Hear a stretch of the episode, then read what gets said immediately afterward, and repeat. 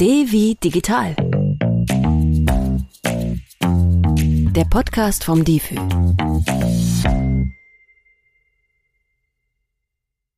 Herzlich willkommen zu einer neuen Folge von D wie digital. Heute spreche ich mit Lisa Weber, Psychologin und Betroffenenberaterin bei HateAid über das Thema digitale Gewalt. Hallo Lisa. Schön, dass du da bist. Zum Anfang des Podcasts stelle ich immer drei Fragen und auch für dich sind es heute drei Fragen. Buch oder E-Book? Buch, auf jeden Fall. Ich liebe das Haptische. Okay. Welches Buch hast du zuletzt gelesen? Ich lese immer so drei Bücher gleichzeitig. Ja, ich auch. Deswegen, ja. Also auch so teilweise Romane, teilweise gesellschaftspolitische Sachen. Ich glaube, das letzte Buch, was ich in der Hand hatte, war ein Buch, in dem Gedichte standen. Mhm. Genau. Von wem? Von Max Richard Lessmann. Okay. Ah, der hat doch gesungen, sie raucht, sie trinkt, sie sieht gut aus. Irgendwie so, naja, egal, okay. das schneide ich raus. Instagram oder WhatsApp? Ich glaube WhatsApp. Hast du Instagram? Oder? Ja, ich ja. habe Instagram. Okay. Genau. Immer mal wieder. Okay. Ich versuche immer mal wieder so ein bisschen zu detoxen mhm. äh, auf Instagram. Deswegen, genau. Und bei WhatsApp mache ich es nicht. Mhm. WhatsApp brauchst du wahrscheinlich dann auch täglich, ja. um mit, mit äh, Familie und Freundinnen zu kommunizieren. Ne? Genau. Mhm. Ähm, Anruf oder Textnachricht? Anruf. Okay. Ich liebe es, wenn Dinge einfach schnell und sofort geklärt werden können okay. und nicht um den heißen Brei geredet werden muss. Okay. Okay, das waren erstmal meine drei Fragen an dich. Wir gehen über zum, ja, zum Interview, zum Thema heute. Belästigung im Netz, Hate Speech. Du arbeitest ja bei Hate Aid. Ja. Und um anzufangen, würde ich dich gerne fragen, welche Belästigung gibt es denn im Netz allgemein? Also es gibt ähm, ganz unterschiedliche Phänomenbereiche von digitaler Gewalt. Also erstmal vorab, wir benutzen bewusst diesen Begriff digitale Gewalt, um die Komplexität dieser unterschiedlichen Phänomenbereiche zu verdeutlichen. Also vieles, was eine Person im analogen Leben erfahren kann, kann sie halt auch äh, im Netz erleben, also im digitalen Bereich. Konkret kann digitale Gewalt zum Beispiel Hasskommentare, Hate Speech sein, aber auch Cybermobbing oder Stalking, geht über zu, bis zu Beleidigungen, Bedrohungen oder auch übler Nachrede. Aber auch so Sachen wie Identitätsdiebstahl, zum Beispiel das Erstellen von Fake-Profilen, kann als Phänomen von digitaler Gewalt angesehen mhm. werden. Mhm. Und digitale Gewalt ist aber zum Beispiel auch Doxing, das heißt das Verbreiten von sensiblen Daten oder das Zusammentragen dieser Daten wie zum Beispiel die Privatadresse von Personen oder auch andere sensible Daten wie die Telefonnummer. Und digitale Gewalt umfasst zum Beispiel auch sexuelle Belästigung oder auch bildbasierte sexualisierte Gewalt, wie die Verbreitung von Nacktfotos oder anderen intimen Videos, das hm. Versenden von Dickpics. Genau, und die Liste ist noch viel, viel länger. Ja, das kann ich mir ähm, vorstellen. Du hast ja auch gerade schon sehr, sehr viel aufgezählt. Mhm. Welche von den Formen, die du jetzt aufgezählt hast, von digitaler Gewalt, hat denn in letzter Zeit zugenommen? Mhm. Also wir beobachten in unserer Beratung vor allem, dass ähm, der Phänomenbereich um das Thema gefälschte Nacktfotos und auch Deepfakes, zum Beispiel in der Pornografie, zunehmen und wir befürchten hier auch leider einen ähm, ja, weiteren Anstieg. Mhm. Mittlerweile ist es halt durch die Verwendung von Face-Swap-Apps sehr einfach und sehr niedrigschwellig, solche gefälschten Bilder oder solches gefälschte Videomaterial zu erstellen, was gefährlich ist und vor allem auch noch gefährlicher werden kann durch die Weiterentwicklung von künstlicher Intelligenz. Und ähm, dieses Interesse an dieser, dieser Pornomanipulation zu stoppen und zu verhindern, dass Personen ungewollt ähm, nackt im Internet zu finden sind, haben wir zum Beispiel auch durch eine Petition verfolgt. Mhm. Kannst du ein bisschen mehr zu der Petition noch erzählen? Ja, also in der Petition geht es einerseits darum, diese ungewollte Manipulation von Nacktaufnahmen zu stoppen. Das ist unsere erste Forderung. Die zweite Forderung ist, die Manipulations-Apps aus dem App Store zu entfernen. Mhm. Und die dritte Forderung ist, mit stärkeren Gesetzen oder mit starken Gesetzen die Manipulation zu stoppen. Mhm. Okay, also auf mehreren Ebenen. Ne? Genau, ja. ja. Okay, also das zu der Petition. Mhm. Bleiben wir mal vielleicht in dem Bereich auch Pornografie, Deepfakes im mhm. Bereich Pornografie. Wer ist denn davon am ehesten betroffen? Mhm. Und wenn du möchtest, kannst du dann auch noch erzählen, wer allgemein ab, abseits von diesem Be Bereich auch davon betroffen ist. Mhm. Also erstmal zum Verständnis, was Deepfakes überhaupt sind. Deepfakes sind Video, Bilder oder Audiodateien, die halt mit Hilfe von künstlicher Intelligenz ähm, erstellt werden. Und dieser Begriff Deepfake leitet sich halt ab von einmal dem Teil Deep Learning, also tiefes Lernen, und Fake, also der Fälschung. Und genau zu deiner Frage, wer vor allem davon betroffen ist. Grundsätzlich ist erstmal zu sagen, dass jede Person von Hass im Netz betroffen sein kann.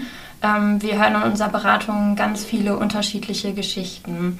Was wir beobachten, ist, dass die Diskriminierung aus der analogen Welt auch immer wieder im digitalen Bereich wiederzufinden ist und diese Diskriminierung halt auch online fortgesetzt wird. Und besonders oft sind halt marginalisierte Gruppen, unter anderem halt Menschen, die bereits im analogen Leben auch Diskriminierung erfahren haben, betroffen. Das können jüdische Menschen sein, aber auch Menschen aus der LGBTQI-Plus-Community, die zum Beispiel queerfeindliche Angriffe ausgesetzt sind. Genau, und Frauen sind vor allem sehr häufig von geschlechtsspezifischer Gewalt betroffen und unter anderem halt auch von bildbasierter sexualisierter Gewalt, wie zum Beispiel dem, dem Phänomenbereich Deepfakes. Aber Frauen sind vor allem auch von sexistischen Hasskommentaren oder Drohungen und Belästigungen betroffen.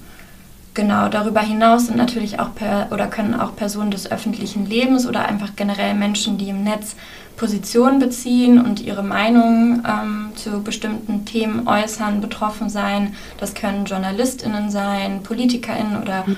politisch Engagierte oder halt auch ähm, AktivistInnen. Mhm.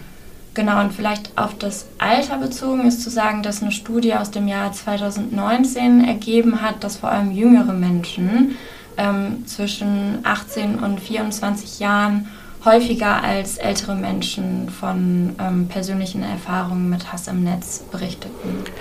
Meinst du, äh, das liegt auch daran, dass die jüngeren Menschen mehr im Netz vertreten sind und deshalb die Wahrscheinlichkeit höher ist, dass sie auch äh, ähm, Hasskommentare erleben?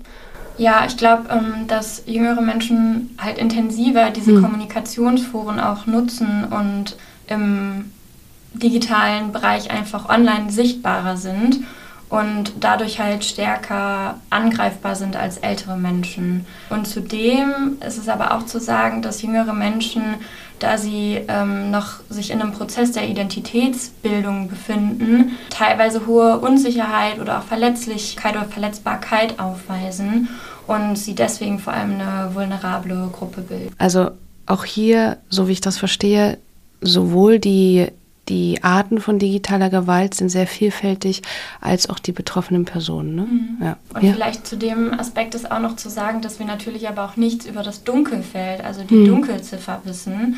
Und es natürlich auch vorkommen kann, dass Betroffene selbst ähm, bagatellisierend handeln und sagen, ach ja, nee, das, das war ja keine digitale Gewalt, das ist ja gar nicht so schlimm. Und deswegen ist es halt auch so wichtig, flächendeckend und über unterschiedliche Phänomenbereiche über digitale Gewalt aufzuklären. Mhm.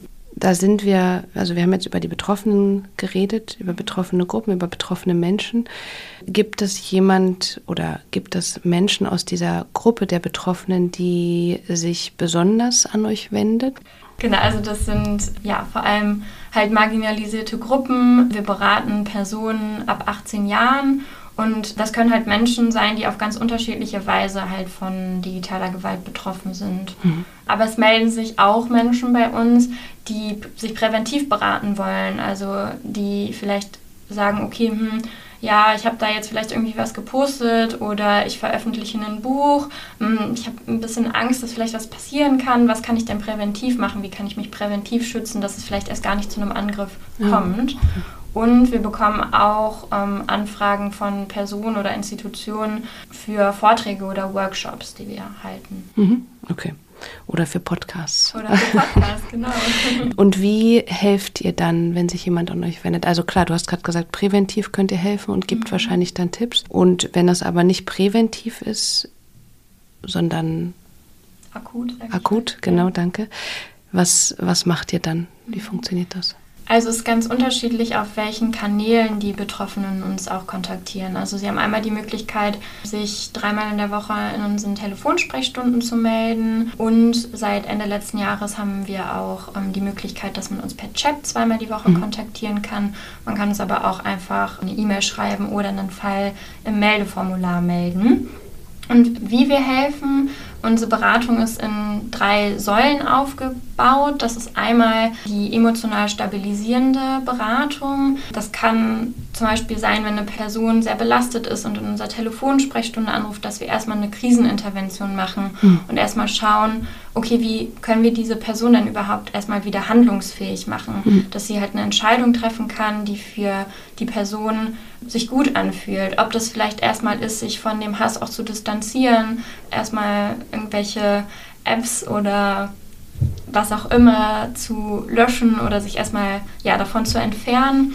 Ähm, und dann halt gemeinsam zu gucken, okay, welche Strategien sind möglich. Ist es erstmal die Distanzierung und sich nicht damit zu konfrontieren oder die direkte Gegenrede, also die Counterspeech? Ähm, oder gibt es vielleicht Personen, ähm, die im Umfeld ähm, helfen können?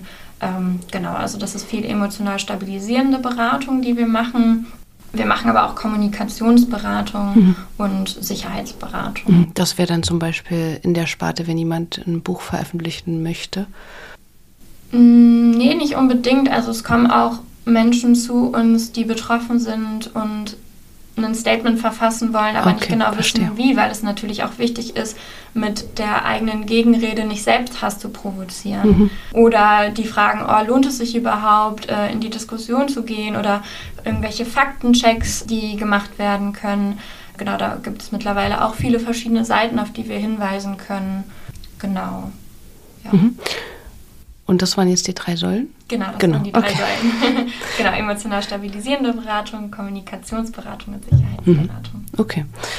Wenn ihr jetzt in der Beratung seid, dann ist ja meistens schon was passiert. Mhm. Was können denn psychische Folgen zum Beispiel sein, wenn man Opfer von digitaler Gewalt wird? Also erstmal ist zu sagen, dass sich so eine Gewalterfahrung, ähm, also erstmal immer eine Belastungssituation für die betroffene Person ist. Es kann auf der einen Seite natürlich zu Erschöpfungssymptomen kommen, mhm. wie Müdigkeit oder Konzentrationsschwierigkeiten, aber auch körperliche, andere körperliche Symptome wie Kopfschmerzen oder bis zu Schwindel können durch die Gewalterfahrung hervorgerufen werden oder eine verminderte Leistungsfähigkeit. Darüber hinaus kann es auch sein, dass die Person von Schlafstörungen berichtet oder Ängste und ja, vermehrten Stress irgendwie in sich spürt und sich Betroffene unsicher oder bedroht fühlen oder sogar auch von depressiven Verstimmungen sprechen. Mhm. Und es kann halt auch so weit gehen, dass aus diesen ersten Symptomen sich dann psychische Erkrankungen entwickeln oder entstehen, wie zum Beispiel Depression, Angststörungen oder bis hin zur posttraumatischen Belastungsstörung. Diese digitale Gewalterfahrung ist für die Psyche genauso belastend. Also es ist egal, ob die Gewalterfahrung analog oder digital passiert, denn die eigene Psyche kann nicht zwischen hm. digitaler und analogen hm. Gewalterfahrung unterscheiden. Okay. Äh, das heißt, man macht diese Erfahrung und kriegt danach dann noch ein ganzes Paket hinterhergeschickt an sehr belastenden Symptomen. Genau, also es kann natürlich passieren. Hm. Also es ist ja auch immer davon abhängig, welche eigenen Ressourcen, welche Klar. Fähigkeiten stecken in der Person, ähm, welche Erfahrungen habe ich vielleicht auch schon in der Zukunft gemacht, äh, in der Vergangenheit. welche Erfahrungen habe ich in der Vergangenheit gemacht? Ähm, genau, und was sind vielleicht aber auch mögliche Triggerpunkte? Hm. Genau. Mhm. Also genauso individuell wie Menschen sind, sind auch diese, ja, Symptome oder ja die psychischen Folgen ähm, ganz individuell. Mhm. Du hast gerade äh, Triggerpunkte gesagt. Kannst du noch mal kurz sagen, was das ist? Mhm. Ähm, Triggerpunkte sind Erfahrungen, die man macht, die Personen daran erinnern, an eine ehemalige negative Erfahrung, mhm. die dann erneut unangenehme Gefühle hervorrufen kann. Mhm. Genau. Okay. Jetzt äh, wenden sich Leute an euch und Genau, machen sie schon mal was für sich, weil sie suchen Hilfe. Ne? Mhm. Was kann ich zum Beispiel, wenn ich digitale Gewalt erfahren habe, noch machen? Mhm. Also auf der präventiven Seite kann es zum Beispiel hilfreich sein, sich mal Gedanken darüber zu machen, welche Informationen über sich selbst und welche anderen sensiblen Daten im Internet zu finden sind mhm. und ob man eventuell diese Daten minimieren möchte und ob es wirklich notwendig ist, dass die eigene Handynummer oder vielleicht sogar die eigene Adresse auf irgendeine Art und Weise im Internet veröffentlicht wurde. Personen können zum Beispiel einfach mal bei Google oder in anderen Suchmaschinen den Namen und den Wohnort eingeben und mal schauen, was sie über sich selbst im Internet zu finden. Mhm.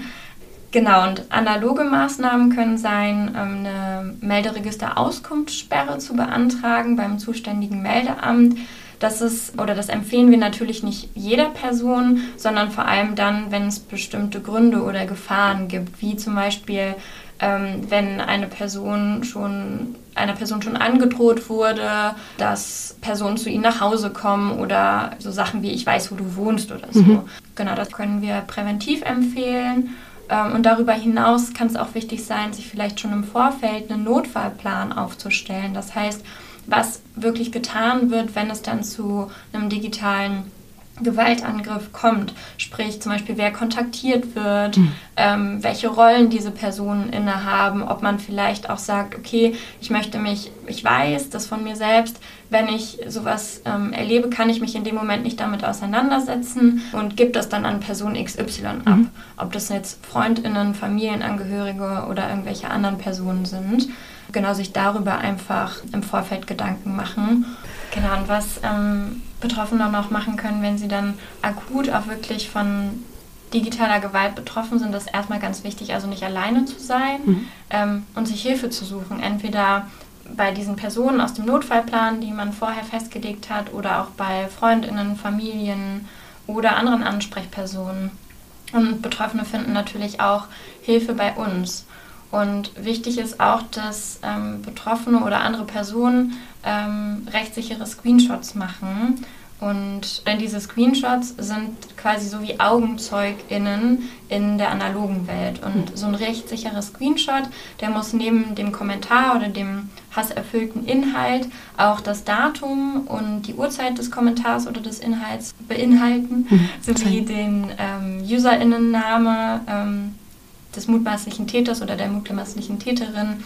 Ähm, und zudem muss noch der Kontext ersichtlich sein, mhm. in dem dieser Inhalt oder dieser Kommentar gepostet wird. Also es reicht nicht das Kommentar alleine. Genau, ja, ja der Kontext mhm. ist wichtig. Mhm. Und nochmal zu, zur Verdeutlichung, ja. Screenshot ist einfach ein Foto von meinem Bildschirm. Und das kann ich entweder mit den Tasten machen beim Handy, ne? Genau. Oder manchmal gibt es dafür auch eine App. Ähm, und beim Laptop glaube ich, auch eine Tastenkombination oder auch Tools, äh, Werkzeuge, die man dafür benutzen kann. Ne? Genau, also das ist sowohl am Smartphone als auch am Laptop möglich. Wenn man ähm, den Screenshot am Laptop macht, dann ist natürlich unten rechts immer das Datum mhm. und die Uhrzeit ersichtlich, was natürlich auch noch, ja, wichtig ist zu beachten, dass keine anderen sensiblen Inhalte auf diesem ja. Screenshot ersichtlich sind. Und im IT-Bereich ist es wichtig, sichere Passwörter zu haben. Das klingt im ersten Moment so einfach. Das ist überall wichtig. Ja. Und das ist ein sehr einfaches Mittel, aber man vergisst das oft. Ja. Oder nicht vergisst man, das ist ja, glaube ich, keine Frage von vergessen, sondern einfach von, ach, egal, 1, 2, 3, 4, 5 und 7 anstatt 6 wird schon reichen. Ne? Genau, solche Gedanken rücken halt schnell in den mhm. äh, Hintergrund. Genau. Ja und auch so ein Gespür dafür zu haben, wenn man E-Mails bekommt, wo irgendwelche Links drin sind, mhm. nicht direkt auf den Link klicken, sondern sich erst Gedanken zu machen, okay, erwarte ich diese E-Mail? Ja. Was ist das für eine E-Mail? Ähm, wie sieht vielleicht auch die E-Mail-Adresse an sich aus, um sich halt vor Phishing zum Beispiel zu ja. schützen? Und was auch wichtig ist, regelmäßig Updates zu machen. Ja. Danke, dass du da auch nochmal die grundlegenden Sachen so reinbringst. Du hast gerade, wie hieß das, Melderegister? Auskunftssperre. Das ist ja auch eine rechtliche Sache, die ich machen kann. Ne? Gibt es noch weitere rechtliche Dinge, die ich tun kann, wenn ich betroffen bin? Also natürlich kann man ge rechtlich gegen digitale Gewalt vorgehen, indem man eine Anzeige bei der Polizei oder Staatsanwaltschaft ähm, aufgibt. Und in den meisten Fällen geht das auch online mhm. über sogenannte Online-Wachen. Und das ist auch immer kostenlos. Mhm. Und man kann zivilrechtlich gegen etwas vorgehen, wenn man zum Beispiel möchte, dass ein Kommentar gelöscht wird oder okay. Inhalte entfernt werden. Mhm. Okay, also das ist schon mal, ich habe das Gefühl, jetzt nach dem, oder in dem Gespräch mit dir es gibt sehr viele Möglichkeiten, Menschen aufzufangen und Menschen zu helfen. Von Seiten von Vereinen wie zum Beispiel Hate Aid. Was kann ich denn zum Beispiel als Freundin, Familienmitglied, Partnerin tun, wenn jemandem, der mir nahesteht oder auch nicht so nahesteht, aber den ich trotzdem gerne mag, sowas passiert? Also erstmal da sein für die betroffene Person mhm. und Solidarität zeigen und zu sagen, hey, du bist nicht alleine, wenn die Person einem vielleicht nicht so nahe steht, sondern wenn man irgendwie nur einen Hasspost sieht, ähm, aber trotzdem irgendwas machen möchte, kann das natürlich sein oder hilfreich sein, Counterspeech zu betreiben, also Gegenrede. Und wenn man sagt, nee, im öffentlichen Kommentar möchte ich nicht verfassen, dann kann es auch hilfreich sein, der Person einfach eine Privatnachricht zu schreiben mhm. und ähm, Solidarität äh, auszudrücken in dem Form. Also genau, sich solidarisch mit den Betroffenen zu zeigen, kann aber auch heißen, einen Kommentar vielleicht zu liken, der vielleicht schon verfasst wurde als Gegenrede. Mhm. Wichtig bei all diesen Optionen ist ähm, aber auch natürlich die Situation und sich selbst dabei auch zu beobachten und empathisch für die Stimmung im Dialog zu bleiben und auch mit sich selbst halt im Dialog zu sein und zu schauen, okay, wo sind vielleicht auch meine eigenen Grenzen mhm. und ja, natürlich selbst keinen Hass zu produzieren, wenn man ja. Gegenrede schreibt. Okay. Mhm. Ja. Okay, das sind ja sehr viele Informationen und auch, ich finde, gute Tipps da zu sein, wenn man äh, als, als nicht als betroffene Person, sondern als nahestehende Person. Vielen Dank dafür. Ja, tatsächlich fällt mir da auch noch eine Sache ein, die in Bezug auf so digitale Zivilcourage mhm. auch total wichtig ist, vor allem für die stillen Mitlesenden, um diesen halt zu verdeutlichen, dass der Hass und die Hasskommentare keine allgemeingültigen und repräsentativen ja, Aussagen oder kein repräsentatives Meinungsbild ist und dass es auch etwas anderes als diesen Hass und diese Hassrede gibt. Genau, und das ist halt, diese digitale Zivilcourage ist halt einfach ein wichtiges Mittel, um ja, die Menschenrechte und mhm. die demokratischen Werte zu schützen. Mhm. Klar, im, im, digitalen Raum wie auch im analogen ja, Raum. Ne? Ja, total. Genau, digital, also Zivilcourage passiert ja, ja auch im analogen. Ja, ähm, im besten Fall. Im besten Fall. da geht man ja auch zu der Person hin und zeigt, ja. hey, ich bin für dich da und das geht halt auch im digitalen mhm. Raum.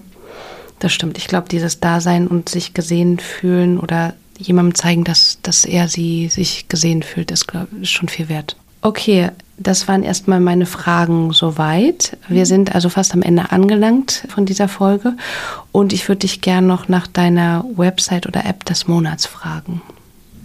Ja, ähm, ich würde sagen, das ist die App von meinem Fitnessstudio, okay. weil ich dann einen ganz guten Überblick habe, welche Kurse zu welchen Uhrzeiten stattfinden und die App für mich vor allem dahingehend so wichtig ist, weil ich merke, nach der Arbeit brauche ich so einen Ausgleich für mich selbst, ähm, am besten halt in Form von Bewegung. Mhm. Mag das einfach mir nach der Arbeit was Gutes zu tun und genau, ich glaube, deswegen greife ich relativ häufig auch auf diese App zu. Okay. Was, äh, was machst du da für Sport am liebsten? Ähm, ganz unterschiedlich tatsächlich. Also ich ähm, gehe total gerne zum Jumping Fitness, zum Trampolinspringen. ähm, genau, mag aber auch so Yoga und eher so ruhigere Sachen. Also so ein bunter Blumenstrauß aus unterschiedlichen Sporteinheiten. Okay, einen Tag Trampolin, anderen Tag Yoga. Genau, oder erst Trampolin, dann Yoga. Okay. Das klingt, das klingt nach einem spannenden Wochenendtipp auch. Welche, welches Fitnessstudio ist das? Das ist unterschiedlich. Ah, okay, dann hast du Urbansport. Okay, genau, ja. ja. Okay, ähm, ja, dann, ich glaube, ich gehe nicht aufs Trampolin, aber Yoga überzeugt mich dann doch. Vielen Dank, dass du da warst und so viel ähm, erzählt hast und dein Wissen geteilt hast. Danke. Ja, danke, dass ich hier sein durfte. Weitere Informationen zu unserer Gesprächspartnerin findet ihr in der Beschreibung dieser Podcast-Folge. Dort haben wir euch auch andere wichtige Infos aus der Folge verlinkt. Und wenn ihr auf dem Laufenden bleiben wollt, dann schaut gerne bei defi.de vorbei. In den Defi News findet ihr Neuigkeiten aus dem digitalen Alltag und im Lernangebot des Digitalführerscheins könnt ihr euch euer Wissen sogar zertifizieren lassen. Ich bin Maria Bessler, danke, dass ihr zugehört habt. Abonniert uns gern und bis zum nächsten Mal.